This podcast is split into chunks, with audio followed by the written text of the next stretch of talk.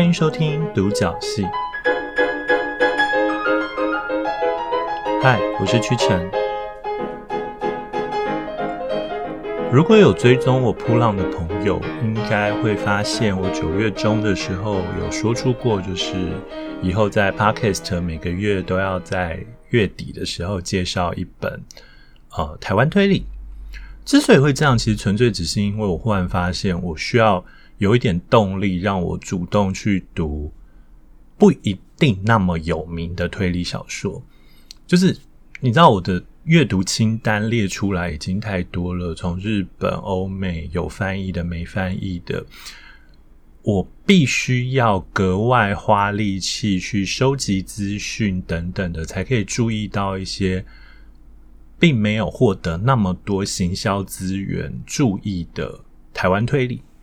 呃，当然这样讲很怪啦，有可能也只是因为我所关心的，我所关心的媒体或什么，其实能够呈现出来给我的东西比较没有那么偏那方面而已。呃，总之就是我想要顺便做个功课，想要顺便关心一下大概这几年的台湾推理的市场。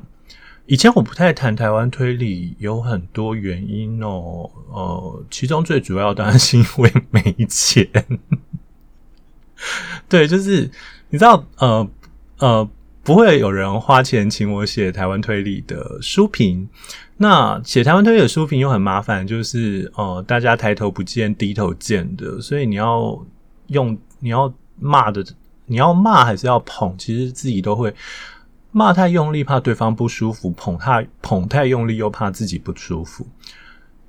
然后我又直到最近才忽然间比较有一点点自信，说我不会因为对方跟我的关系好或坏来决定一本书的呃好或坏。就是我开始有这种自信，相信自己做得到这件事情哦，所以呃才这样子做。但其实我后来发现我根本多虑了，就是台湾推理作家现在已经。蓬勃到一个根我根本不可能都认识的状态。事实上，我也没有都认识。我认识的可能甚至不到十分之一，或者是哦，好十分之一可能太太太太夸张了一点。我可能认识的不到五分之一，或者是四分之一。所以，其实我根本不用考虑这些事情哦。但也就像我刚刚前面讲的，我其实会很容易忽略一些呃，并不是那么。标准的推理小说，或者是他并没有获得那么多行销资源，以至于能够让我被被我看见的。那所以我就在想说，啊，那就给自己一点动力，去试图找一下这一类的小说来看好了。那也可以开始意识到现在的创作的风格或者是风气是什么。那所以我。九月中大概说出这句话，那我就一路开始看台湾推理，看到现在。其实我有列了几本，两三本吧。可是那两三本对我来讲都有一点太有名，就是呃，我推荐他，我自己觉得心安理得，但是我也觉得他们获得的注意或行销资源好像也已经不少了。所以我要不要花那么大的力气去推荐他们，对我来讲是一个很，我会觉得。推荐了很可惜，呃，推荐了没有不可惜，对不起，推荐很可惜，好像是我很怎么样一样。就是如果推荐了他们，我会觉得是锦上添花，但是我会在想说，会不会做点雪中送炭的东西好呢？好，可是这样讲，我马上又在怀疑自己的地方是，我怎么知道人家真的在雪中？搞不好人家只是在我熟悉的。领域之中比较没有声量，在其他的声音之中比较有声量哦。但是我要先强调，我去看推，我找台湾推来看的时候，我都为了避免呃有先入为主观念，我都尽量不先看人家的介绍或什么。像所以像今天这一本就是这样，就是我后来回头去查一些资料之后，才发现搞不好呃这个作者跟这本作品比我想象中有名，但呃。呃，我觉得我们还是照顺序讲好了。好，反正就是呃，大概在上礼拜吧，我终于把今天要介绍这一本小说看完了。然后看完之后，就赫然发现啊，我终于找到一本很适合作为呃，诶，是说怎么我们需要这个需要叫做一个系列吗？就是 例如屈臣月月推之类的。算了，我们我可以我可以再想一下，姑且先当做。第一期好了，好，所以大家到时候看那个，我现在没有想好啦，但到时候做文案或者是做标题的时候，搞不好会想好，所以大家到时候看文案或看标题来决定，来来知道一下这一个这一个单元的名字叫什么好了。OK，呃，好，今天要介绍这一本呢是《道社女子高升》，是要有光出版社，也就是秀威的子出版社出的，呃，这。盗摄就是盗窃摄影，对，就是我们很常在日本 A 片看到的那个名字哦。然后女子高升当然就是女子高中生的意思，所以它是一个你从名字就看得出来，它其实是一个受到日本的 AV 的影响的的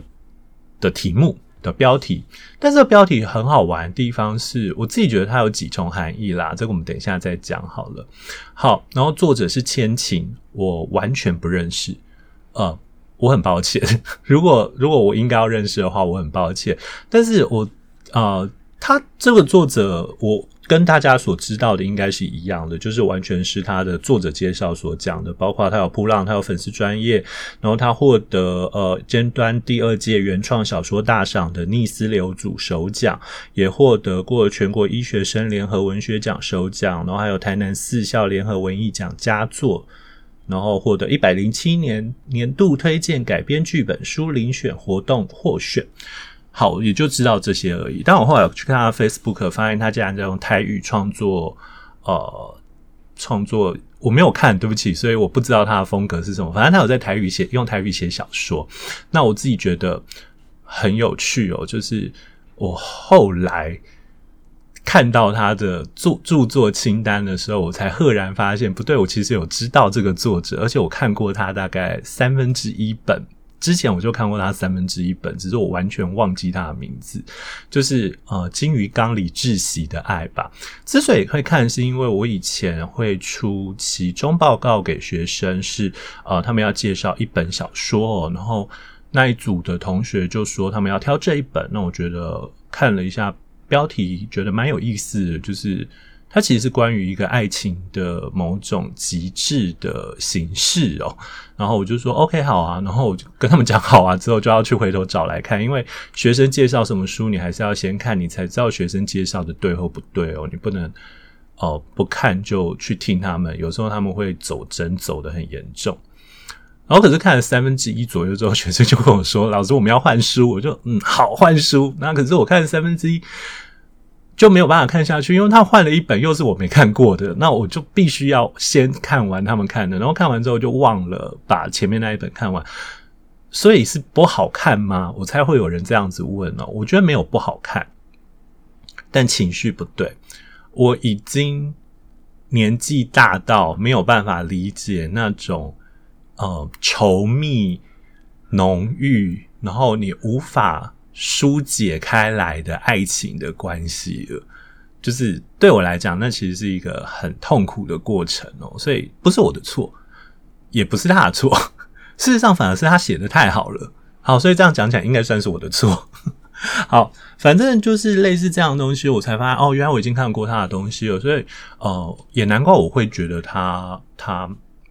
他的小说是好看的，因为我在当初看那一本《金鱼缸里的爱情》窒息的爱的时候，就已经意识到这个作者的文字有一定的渲染度跟细腻性哦。OK，好，总之这一本《道社女子高生》呢，是一本非常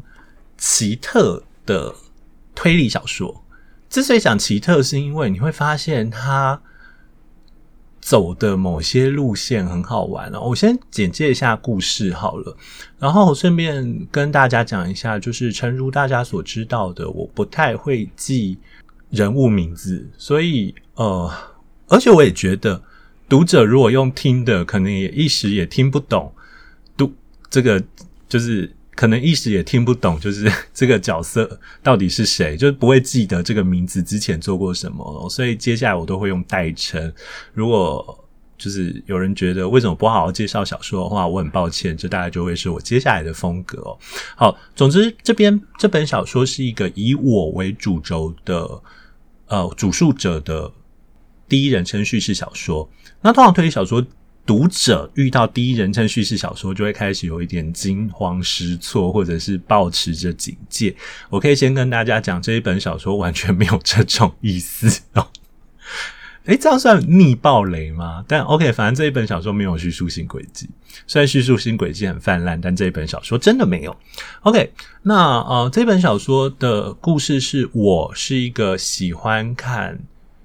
就是我是女女高中生，而且是住在，而且不是住在，而且我是就读女校的女高中生。那我的嗜好就是看 AV 或者是 GV，特别是 GV，因为男两个男人不是有两倍的快乐吗？所以我很喜欢看 GV 啊。是说我不太确定需不需要解释一下，所谓的 GV 就是 gay video 或者 gay adult video，就是拍两个男人做爱的。对，好，就这样。好，就是好，所以我为了要看看 GV，然后我在我常去的网站要下载影片的时候，那个下载影片是需要点数的，所以我需要对这个网站有所贡献才能有点数。但是我身为一个高中生，我没有多余的钱可以购买什么东西，然后我也没有太多的时间可以参与，所以最后我就想到了一个惊人的方法，就是那我就来偷拍我的。同学们上厕所的影像好了，好，所以我就开始去偷拍我同学上厕所的影像，然后把这些影像放到那个网站上去，借此赚取点数，来让我看，能够去下载那些 GV 这样子。好，那可是呢，故事当然就是在这边会有一点点走中调哦，也就是正当我看到其中一个。就是我会放针孔摄影机在厕所里面，然后厕所就会拍出女生就是上厕所的样子。然后我觉得大家可以去看一下那个这本小说的开头，也就是他就在描写女生上厕所的样子。你会发现，呃，作者用了一个非常。厉害的视角，讲非常厉害，或者说作者用了一个巨细靡遗的描写方法，但是却以一种冷淡的口气在讲述这整件事情，以至于你即便觉得这应该是有一点点色情的东西，却变得很冷静。OK，你会忽然有一种学术的眼光去他去思考这一切这样子，所以我自己觉得这个作者很厉害的地方是他在呃。在色情跟跟小说的需求上拿捏得很好哦。好，那呃，总之呢，就是我就发现我录到了两个我的女同学在厕所里要这个那个的影像，然后其中一个女生非常的有名，是班呃是学校的风云人物，是人称欧帅的帅气的女生。但是，在我看到这个影片的时候，我震惊的发，我我吓了一跳，因为他早就死了。好，但这并不是那种灵异故事啦，而是在我拍完这个，在他在我的影片里出现之后，没有几分钟，他就在学校里面坠楼而死，这样子。所以大家仍然在自杀跟非自杀之间游移哦。好，那在这件事情之后呢，我就。我本来想要独善其身嘛，因为不要忘了我是偷拍，我不能让偷拍的事情被发现。但如果我要让大家知道说，呃，我被任何就是我要让让这大家知道说，就是我知道他最后一次是跟谁在一起这件事情，我就势必得要曝露出。我就势必得要曝露出我有偷拍这件事情，所以我一直不想讲。但是因为我发现我们班上就是学校的管理员跟数学老师，因为都是男生，所以就被抓走了，就被带去带回去问问题，然后可能就学校要求他们暂时请假，毕竟私立高中，需要有维持校誉的问题等等的。好，那这时候我的。某种奇特的正义感就涌了出来，于是我要想尽办法去调查到底是谁最后跟欧帅在一起。她是一个姓欧的女生，然后很帅，所以叫欧帅这样子。要想办法说服。那那我既然没有办法直接铺路是我拍的，那我们就只好去承，那我们就只好去找到到底谁跟他在一起，然后逼他承认这整件事情，然后叫他去去去呃去告诉警察哦。好，所以整个故事是从这样开始。我哦，其实我有名字啊，叫叶如恒。对，好，就是我就这样子要去参与案件了。为什么我会喜欢这本小说呢？我觉得这可能要分几个层次讲。第一个是性别啦，呃，台湾的推理小说，我不太确定大家有没有发现一个很好玩的事情是，台湾推理小说家那些知名的推理小说家多半都是男生哦。呃，举凡林思燕呐、宠物先生呐，然后呃，潇湘神呐、季晴啊，或者是呃。木屐好像也是，但木屐要不要算是知名的推理小说家，可能有点疑虑。但我觉得，呃，这个我平后再讲。好，所以，但是女生的推理小说家，尽管有例如文善，例如芝妍，啊、天啊，之言也没出过书。好，所以就是你会发现，女生的推理小说家相较起来比较少哦。所以其实我们是很缺乏所谓女性观点的推理小说的。那为什么要讲这件事情？是因为呃，台湾的推理小说的里面的女性角色，你都会发现有一点点怪怪的。这个怪怪的，并不仅止于是人物描写上的怪怪的，还有对于女性的想象也怪怪的。但呃，我并不是说所有只要是男生写的都会这样，但你会发现缺乏了女性观点的推理小说会显得比较可惜。所以对我来讲，这大概是呃，就是这大概是《千情》这一本小说最重要的一个地方，就是它扮演了某种女性观点。我并没有把它上纲到将它上纲到，就是它可以。带领整个台湾推理小说进入女性的世界，但是相较于此，我我觉得他提出来的观点会让我觉得很有趣，也就是我不要那么让我不要让那么工具性，我不要让推理那么工具性，我不要让推理变成是一个单图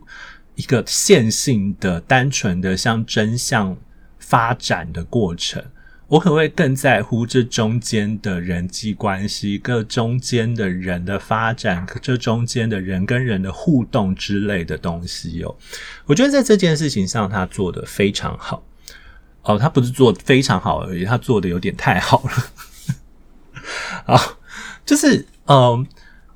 他故事发生在女校里面。那我当然这辈子不会有机会见念过女校，我甚至没什么机会念男校，就是我甚至没有念过男生为主的学校，我尽管我从高中开始就是过着身边女生比男生多的日子，但我仍然认为那跟纯粹的女校是不一样的。所以我在读这本小说的时候，强烈的意识到女校果然是一个完全不一样的世界，里头的人际关系、跟互动的方式、跟各种运作的过程，其实都不太是男生可以想象得到的样子。这对我来讲是一个有趣的体验，也就是它是一个有点像结界一样的，也就是说它是一种半封闭空间，它是一个只有女生可以存在的世界。然后呃，里面的女生跟女生的情感变得更为复杂哦。比方说刚刚的欧帅，因为他非常帅气的关系，所以他就是。引起了所有女师女女同学的爱慕，然后这个女同学爱慕还会彼此争夺，就是只要你承认她是大家共有的，那我们就都是好朋友。只要有人有稍微想要越界的冲动，他就会被大家所排挤。在这本小说里面就有类似的状况哦。然后后来才发现，我我觉得我大概再早个几十几年，大概是不太。就是我可以理解，但是我不太能够感受到这种情感哦。但因为我这几年呃开始变成了宝塚的粉丝哦，所以我开始可以理解那种就是呃你喜欢另外一个性别扮装起，呃就是你喜欢起扮装这个性别以及大家都可以共同拥有它，和你一个人拥有它这种差异的问题哦。可是我我想先单独讲关于扮装性别这件事情。呃，在倒摄女子高声里面有一句话很有趣，就是说，呃，我没有办我没有办法背全文，就是详细的句子，所以不会是不会是完全一样。但类似的意思是，就是。明明就有补习班哦，也有课外活动，为什么非要就是要什么男生没有？为什么非要喜欢一个假男生？我不太确定他有没有用到“假男生”这个词啊。反正意思是说，我们又不是没有机会，他们不是住校学校，所以他们并没有被封闭在整个学校里面。那他们明明就有补习的机会，或者是有课外活动的机会，他们认识可以认识很多很多男生。那为什么他们非得要崇拜一个男生？呃，一个像是男生的女生，就这点来讲，我想举两个有趣的例子当做范例哦。呃，在吉田修一的《国宝》里，里面讲的是一呃，里面的主角大概是两个啦，然后两个都是要扮成女角的男性，然后前面就特别强调说，所谓的女女型就是女生的。女生的角色啊，是男人先变成女人之后，再把那一切的性别给取消掉，只留下纯粹的身姿，呃，表现出来的东西。更好玩的地方其实是另外一件事情，也就是包种哦。呃，我跟几个。就是我当然喜欢保种，然后会有几个保种的朋友，然后几个保种的朋友，他们是非常早喜欢，我可能高中的时候就开始喜欢保种了。他们就是说，他们只要长大之后才知道，男人根本不可能把呃，就是西装裤穿到这么高，因为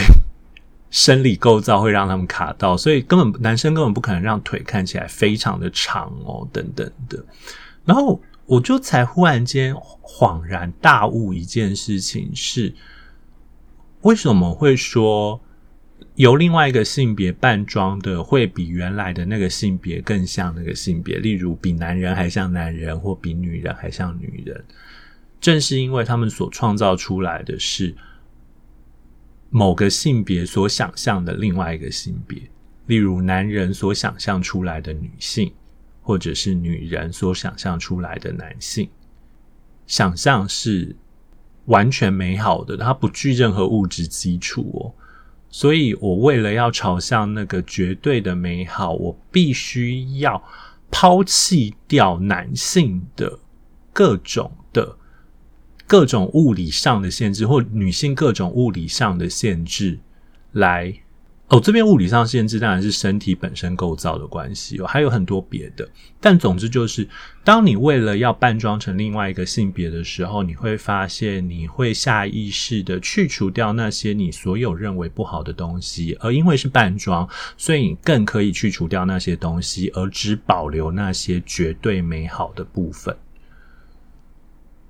我觉得这也就是为什么这些女孩儿可以看得到男生，但还是崇拜一个女生，像男生的女生的关系，因为那是他们这辈子接下来绝对不可能感受到的美好的男性的形象。我并没有意思说女生比男生好，或男生比女生好。我的意思是说，男生的好可能正在于没有物理限制这件事情上。好，嗯，我不知道这件事情会不会会不会让大家搞得更更莫名其妙。但总之，千晴在这本《倒摄女子高声》中，其实描写这种细致的女孩的心情，描写的非常好哦。还有呃里头复杂的人际关系跟有趣的微妙的互动，对我来讲，这件事情变得非常的重要。那其次是关于轻小说的渗入这件事情哦，这本小说无可避免的会有大量的同性恋爱的情节，但我在读的时候，始终会强烈的意识到一件事情是，呃，与其要说是同性或者是同志情节，我好像会更容易把它解释成百合哦。然后我就想了一下，为什么？我就发现一件事情是，对我来讲，呃，这是完全是我个人的观点。所以，如果有人觉得有问题的话，呃，很欢迎跟我讨论，或者是告诉我我想的哪里不够周全。对我来讲。百合或 BL 跟同志小说的区别，也就是跟女同志小说或男同志小说的区别，最大的地方可能在于百合或 BL 可以更专注于谈恋爱这件事情上，也就是只要一本小说大概六七成都在关心他喜不喜欢我，以及我要怎么跟他在一起，对我来讲，大概就会变成是 BL 或百合楼。呃，同志文学起码到两千零二十年的现在，二零二零年的现在，你还会发现台湾的同志文学仍然背负着相当多层面的现实的重量，而这些重量在 BL 或者是在百合里不一定没有。但很多时候，他会以一种比较轻松的方式表现出来，所以也就是这样让我意识到这一本小说带有大量的这种百合的质感哦，然后更不要说是某种呃轻小说的味道。这边轻小说味道其实倒不是里面的角色怎么样，而是你会发现，呃，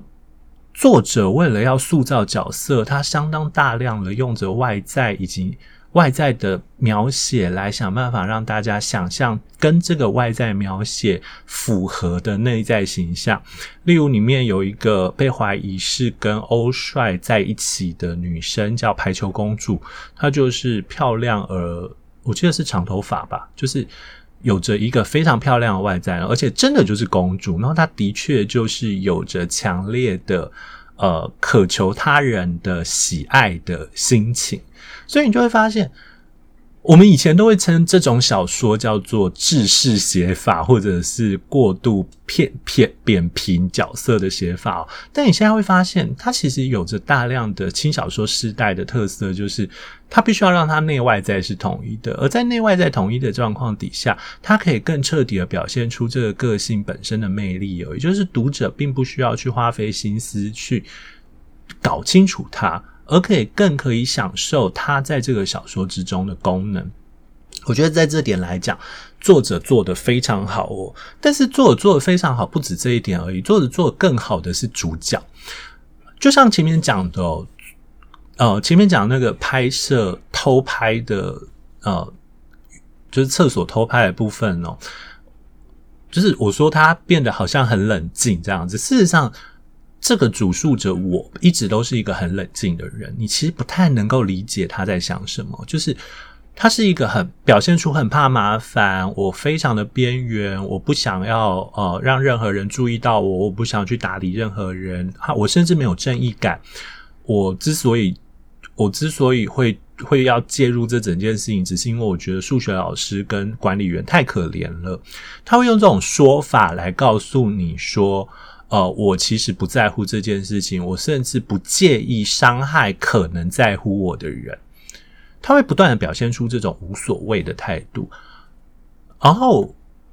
在这中间呢，你又会意识到另外一件事情是，作者并没有给予他任何的主角光环。好啦，其实并不能说没有，就是作者有安排了一些巧合，但是。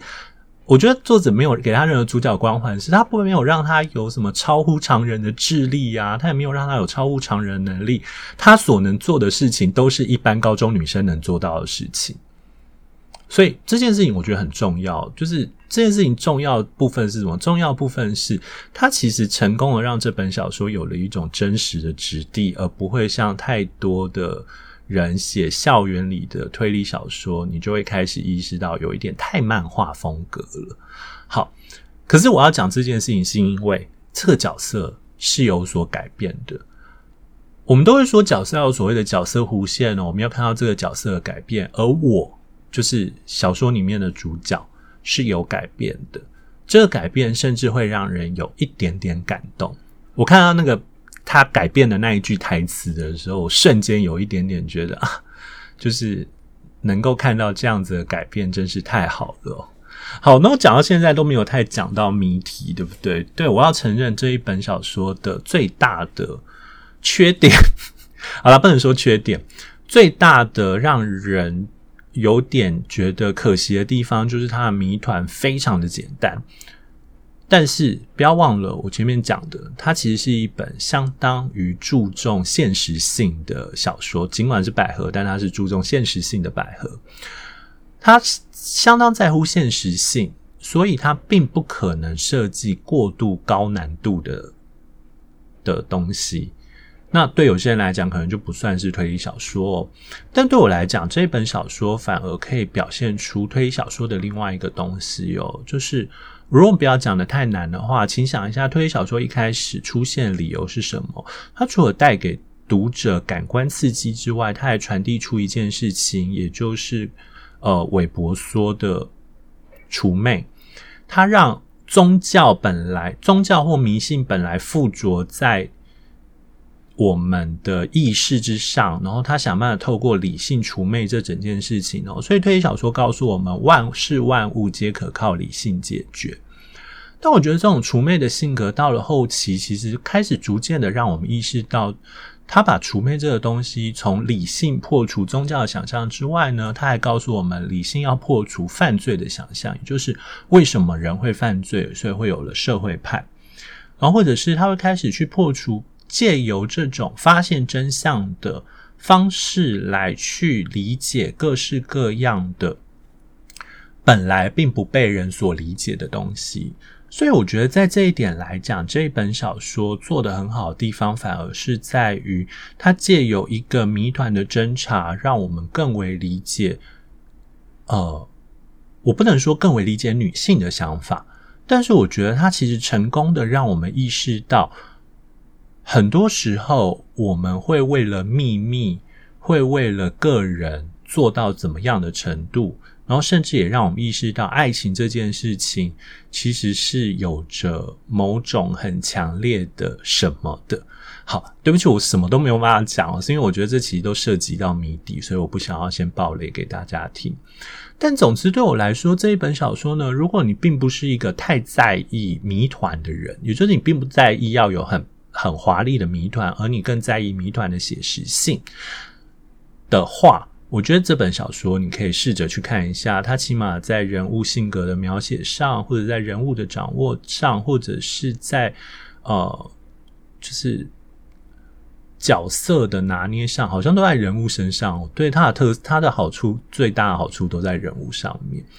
就是我觉得是相当值得一看的。但是我要特别强调一件事情是，哦，这本小说里面有两件事情让我有一。点点介意，不过一个是有马二在那个他的推荐文里面已经讲到，居然在推荐文就吐槽吐槽作品，真是始始料未及。就是呃，事实上现在的法医鉴定技术已经可以鉴定出，呃，如果说阴道内部有任何的痕迹的话，其实是已经可以鉴定出那个东西是什么了，也就是你很难，呃。照理说，警察或者法医应该是知道。其实小说写的比较模糊一点，你并不确定有没有发生这件事情。但是如果说，呃，欧帅在生前真的有遭受到性侵的痕迹，然后因此有可能是他杀的话，照理说法医也应该要知道，呃，那不是男生才对。诶，不过其实也很难说。我现我讲到现在才忽然间意识到一件事情，呃，就是也有可能预设，就是才就是男生才用手指头的时候，女女生就就她就跳，她就不小心掉下去了。对啊，这样我忽然间 在提出这个质疑的释怀了。第二件事情是我实在是蛮难想象有任何的 AV 或 GV 需要这么辛苦的赚取点数才能够下载的啦。但是反正他就说了，我就要相信这个这个这个设定哦。只是这件事情老是在我内内心有一点点卡住，尤其他要强调是商业 GV，并不是什么，并不是什么哦，可能是私人拍的影片等等的，所以我就更不清楚到底该到底为什么作者会这样设计了。不过不管怎么样，这一本小说都让我度过了非常愉快的一个半小时哦，呃。然后里面的，我真的再讲一次，里面的角色的举动都很正常，这件事情我真是太感动了，就是终于不会有那种莫名其妙的举动。好，特别是我看了一些其他的老师会有一种你到底在干嘛的想法的时候，这一本小说出现更让人感到感谢。好。呃，不管怎么样，这就是今天的介绍哦。就是今天介绍的这一本小说是叫做《盗舍女子高生》，是由千晴所写的啊，所秀威出版的。那呃，瑞木有电子书哦，所以大家有兴趣的话可以去看一下。好，那呃，不管怎么样，今天节目就到此为止。下个礼拜开始会有，就是会有会有会有会有一些相关的活动啦，因为我快二十集了，所以会开始提醒大家会有一些相关活动，所以到时候请大家密切注意一下。那有兴趣的话呢，麻烦 follow 我的粉丝专页，以及 follow 我的呃 IG，或者是 follow 或者是加入我的 Telegram 的群组哦，详情你都可以在那个 Listen Note 里面看到。好，那不管怎么样，我们下次再见，拜拜。